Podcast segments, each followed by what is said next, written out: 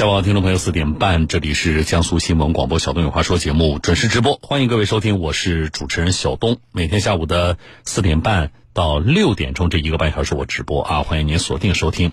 我们开始还是先来看几位听众朋友的微信的问题啊，然后再跟大家说下件事儿。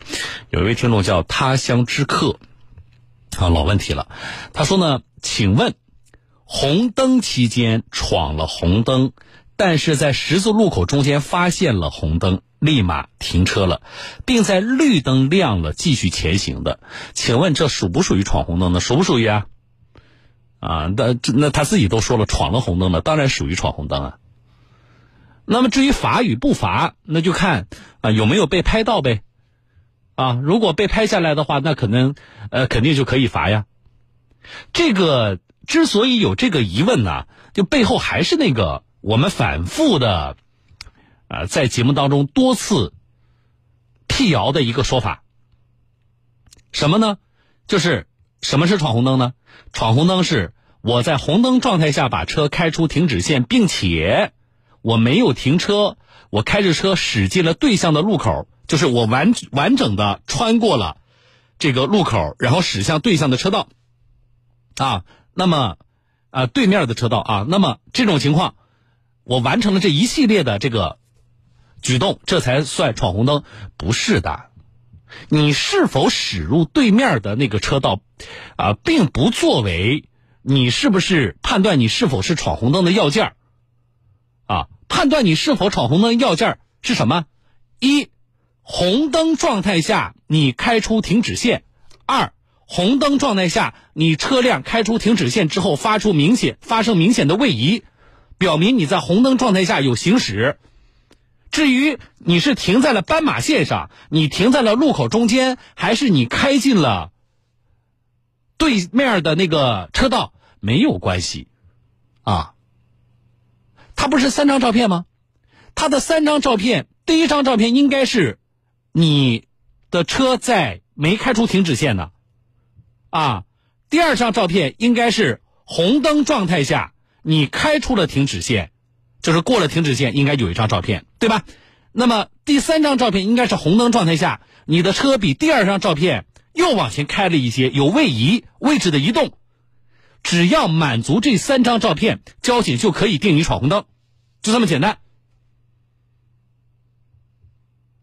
所以老问题了，我们已经真的是说过好多次了，然后仍然有听众朋友特别轴啊，就是。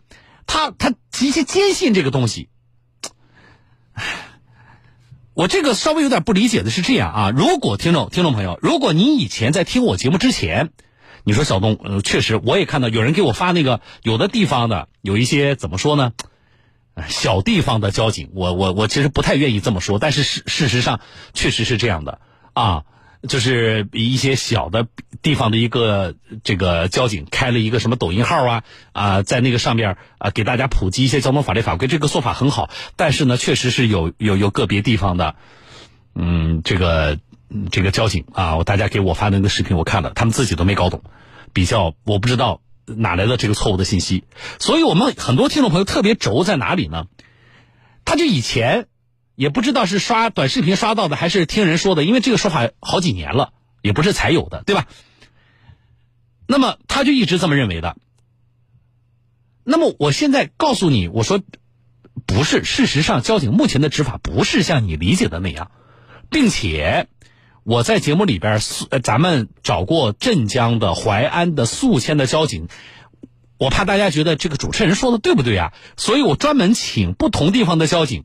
我们在采访其他问题的时候，都就这个事情专门我多问一句，也都做过权威的，啊，这个事情的普及。哎，你还不信？就是你的这个执着呀，哎，这没有价值啊！你这个认死理儿，你这个不是说这个这个这个道理的问题。它是基于目前的我们的法律法规以及现实的我们的执法认定的标准，都已经非常清晰的由执法者告诉你了。你不行，你哎很轴，我我就我觉得这个不对的，我就觉得我原来那个我接接收到那个信息是对的，啊，那就一个后果，就是你被处罚的概率风险非常大，非常高。你在这个问题上较真是没有价值的，啊，你在这个问题，不管以前怎么规定，多少年前怎么规定的，或者说多少年前啊，大家怎么说的，或者各地执法是不是有不一样？那我现在告诉你，至少在江苏，我们目前就闯红灯的判定的执法标准，就是我刚才说的，是一致的，不存在各地方的差异。啊，所以不要特别轴啊！有我们有听众朋友就是跟我辩论。啊，我说这个事情不值得我们去去变上一辩的啊。好，这个听众朋友他乡之客，问题我们回答完了啊。嗯，这个听众朱少峰朱先生啊，他说：“小东老师你好，请教一下。”我的车是九月份六年，就是那我理解就是说，今年九月份你的车新车就满六年了，对吧？他说我的车是不是不需要上线上检测线，只要领检验合格标贴就可以了？不是的，啊，要上检测线，新车都满，你六年免检吗？国家的那个政策是你新车六年之内如果没有发生人伤事故，啊，如果没有因为私私自的那个非法改装被查处过，那么在这六年之内你是不需要上检测线的。但是第六年你就要上检测线了，啊，然后那第七年要不要上？他第六年肯定要上的，今年九月份他肯定要上检测线的啊。这个这个，呃，我们听众朋友注意啊。好，那第七年要不要上？要不要？不要，对吧？去年十一月的那个公安部的几项那个规定里边就有这项，我专门跟大家说过啊。所以第七年要上检测线吗？不要上检测线。第八年要不要上呢？第八年要上。第九年要上吗？不要上。第十年要上。那第十一年要不要上？要上。十年之内，六到十年每两年上一次检测线，啊，然后十年之后每一年。就要上一次检测线了啊，然后你车龄更老或者公里数更长，呃，你呃最后要到每半年你就要上一次检测线啊，因为我们现在没有强制报废了嘛，啊，所以六年要上的啊，这位朱先生，嗯，包子。这位听众朋友叫包子啊，他说：“小东老师你好，我想咨询一下，新能源车安装充电桩的时候，需要得到相邻车位所有人的书面同意吗？不需要。啊，这个事儿我们专门讲过了。这个物业呃呃让你们这么做的，肯定就是物业吧？啊，这是不合理的。你只要找你们当地的供电公司，他们会派人呢到现场去做一个勘察。”啊，他们勘察下来，他们会给你出一个大概的那么一个，那么一个就是书面的东西，以证明你的这个车位和你所在小区的，比如电力系统，啊，是满足你要安装的那个充电桩的相关的技术的要求的，就可以装。这事儿不需要经过物业同意，也不需要经过什么小区的多少业主的同意，或者是相邻车位产权人的同意，都不需要。啊，只要供电公司说你这个可以装，你就可以装，明白吗？啊，物业公司不仅没有权利阻止你，在整个的电力公司下来这个勘察的过程当中，物业公司还要全力配合，啊，这是国家对他们提出的要求。上次我刚专门跟大家说，国家几部委出的那个规定，啊，所以在这个事情上，你硬气一点，你就告诉你，你你不要蒙我不知道啊。你说人家省电台主持人都说了，根本不需要。可以装啊，那么这个最大的前提是你自己要注意什么呢？那个车位要么是你买的，产权是你的啊，这没有问题。如果是租的，那么租期应该在一年以上，不管是你是从个人手里还是从那个开发商手里租，那么租期要一年以上，你才可以在这个地方装充电桩啊。好了。这个事情，我解答每一个问题，听众朋友，我也希望这个知识点为什么我呃知识点会说的呃会会更细一些啊，更详细一些，就是希望我们其他的听众朋友，你现在可能没遇到这个情况，但是呢，呃，涉及到的法律法规这些知识点还是要知道。啊。好了，啊，我说我说有些听众朋友啊，就是一些错误的理论的非常执着，然后，然后这个听众给我发信息说，小东老师，有些东西不叫执着，叫杠精。啊那 好了，来说下一件事啊。接下来这件事情呢，我觉得，哎，我们曝光过，也帮大家维权过很多关于房屋买卖过程当中，就是特别是新房买卖过程当中，呃，产生的一些纠纷。那么这些纠纷呢，你你听下来，包括我们在日常的你自己去买房子跟开发商接触的过程当中，有一些事情啊，让你很有感慨。啊，我觉得用用一些我我我很难找到一些比较合适的，并且能够委婉或者说好听一点的词来形容有一些开发商的这个做法。啊，无良，吃相难看，啊，来又又来一个啊，淮安的听众跟我们反映的事儿，当地有一个小区叫做文锦城，现在是四期了。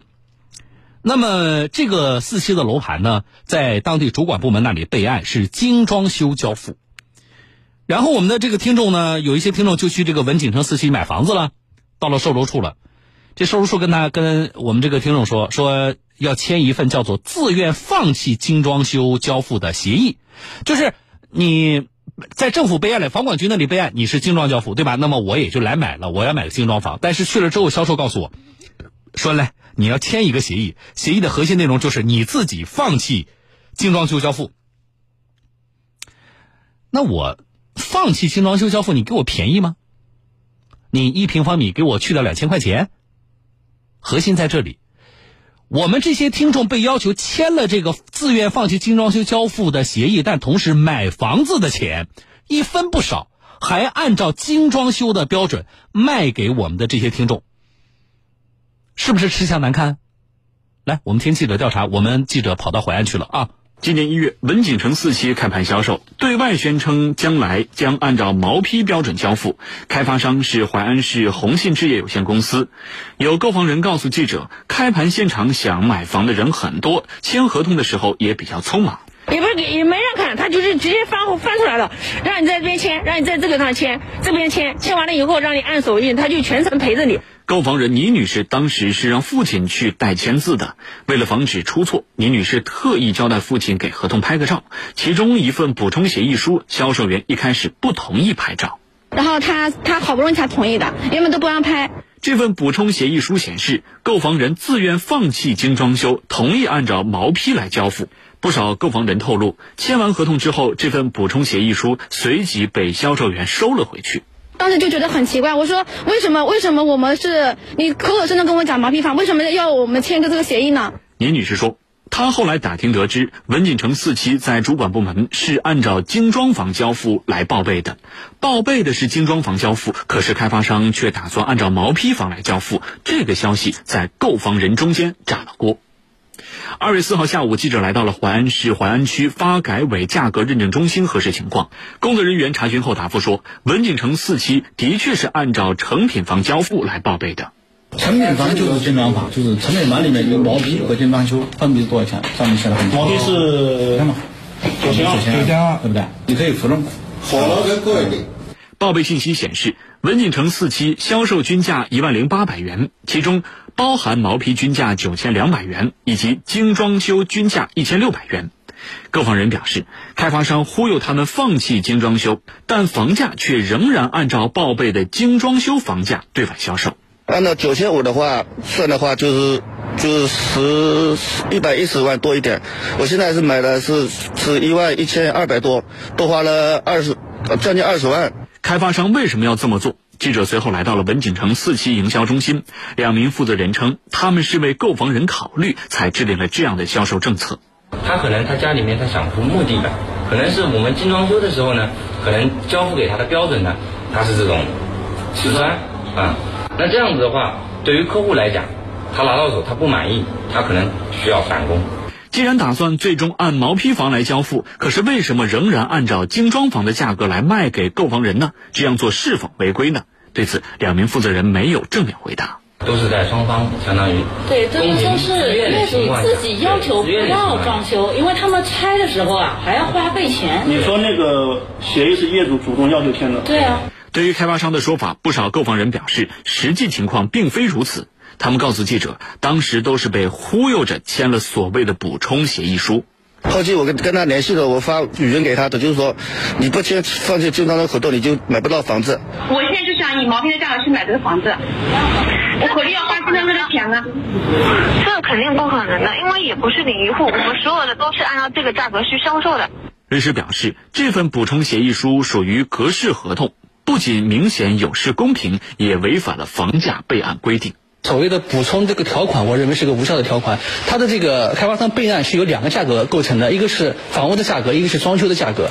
那么这个是在主管部门获得批准的，因此，呃，合同双方就应当是按照这个精装修的这个房屋来签订双方的这个房屋买卖合同。那么现在，呃，开发商单方面在签订合同的时候要求这个业主出具类似的一个承诺，实际上是违反了这个呃备案的这个规定的。目前，淮安市淮安区市场监管局已经受理了购房人的投诉，并移交给稽查大队调查处理。好了啊，记者介入了，我们记者专门跑了趟淮安，那么当地的市场监管局受理了投诉，并且移交给稽查大队调查。我们接下来会关注稽查大队调查的结果。我只不过有一些意外的，就是为什么在淮安？会有如此胆大的开发商啊！有听众跟我说说这个，呃，小东这个开发商简直不要脸啊！哎，也也不怪大家，我说了，我确实也找不到什么更合适的、委婉一点的啊，好听一点的一些词藻来来形容这个开发商的这种行为啊。所以你觉得这个？觉得开发商，你说他吃相难看，甚至像我们听众说的不要脸，我觉得好像更能够比较贴切且生动的来来，呃，评价一下、形容一下这家开发商的行为。我觉得最让人觉得好笑的在哪里呢？你把精装去掉，你逼着我签一份自愿放弃精装的这个协议，回头了，人家记者来问你的时候，你告诉记者，你说我这个是为了我们购房人着想，对吧？我精装呢铺的是那个地砖，那我们有的这个客户买房子希望是地板，那你看他花钱买了精装房，结果他收房的时候他还不满意，他还得把那个地砖给砸掉，自己重铺地板，这不是麻烦吗？所以我为了客户着想，干脆。我就毛坯卖给他得了，地砖我都不装了，省得客户麻烦。这个思路有问题吗？没问题啊！你现在精装交给我，你怕我麻烦？你说你你为我好，但是，那你把那个精装的钱退给我呀？刚才说一平是一千六，你在那个卖给我的总房价里，你把这一千六去掉，钱不退。哎，这不是耍无赖吗？关键问题是，就这种话你怎么说得出口？有些人真的是没底线。你作为一个这个销售人员，而且刚才采访的还是呃一个什么小领导，你是成年人吗？你的智商是正常的吗？如果是正常的，你就不难理解你的这个做法的目的是有多么的，一个是违规，另外一个多么的无耻。然后你还舔着脸跟我们记者在这大言不惭的，我是为了客户好，就是这个话吧。要换做别人的话，可能我们都说不出口。我们本来就干了一件这个这个不光彩的事儿，对吧？那我得有多强大的这个呃心理的建设，然后我才能够对着媒体说出这么这么无耻的话。我前两天在节目里，我给大家讲，我说，呃，是涉及到我们一个听众朋友的问题嘛。后来我就稍微多说两句，然后很多听众在我下节目之后，大家给我发短发微信啊，我看大家说，呃，确实很有道理。我怎么说的？当时我说，年轻的朋友初入职场的，我说我们在职场里边有的时候还真的要脸皮厚一点啊，就是你你要锻炼自己那个钝感力，对吧？有的时候过于敏感啊，呃，实际上未必是好事，在职场里。但是，我我所说的钝感力也好，厚脸皮也好，那个厚脸皮要打上双引号的，不是不要脸，啊，所以我觉得这段采访里边最让我觉得可笑的、滑稽的，就是刚才的那个开发商的那个回应。啊，那么我对于说又出现有一家开发商啊，他们做了侵害我们消费者权益的事情，我说我不感到意外。我意外的是什么呢？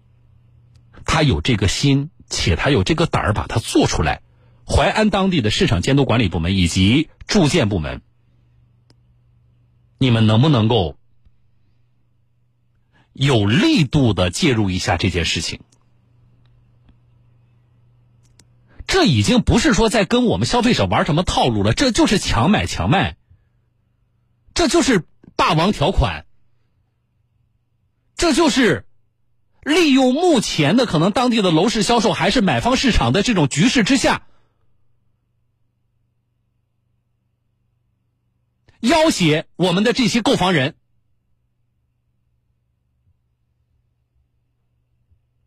所以当地的不管淮安的住建还是市场监督管理部门，我觉得从维护你们当地的市场公平秩序，从维护我们购房人的合法权益的角度，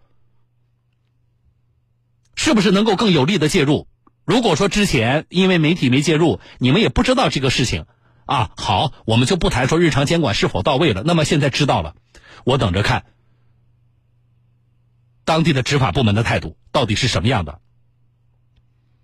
我认为啊，从目前我们记者调查情况来看，那么纠正这些开发商目前的行为，这个呃自不必多谈。你不能让他继续下去，而且不仅是要停止，他之前是不是已经有购房人确实已经被迫签了那个自愿放弃精装修的协议？如果有的话。当地的市场监督管理部门和住建部门，你们是不是联系一下之前签了协议的购房人呢？你们到底要要求这开发商是卖按照备案卖精装房，还是卖毛坯啊？如果卖毛坯的话，那么就请开发商把房价调下去，按照毛坯价来卖。所以，是不是要查一下之前开发商到底？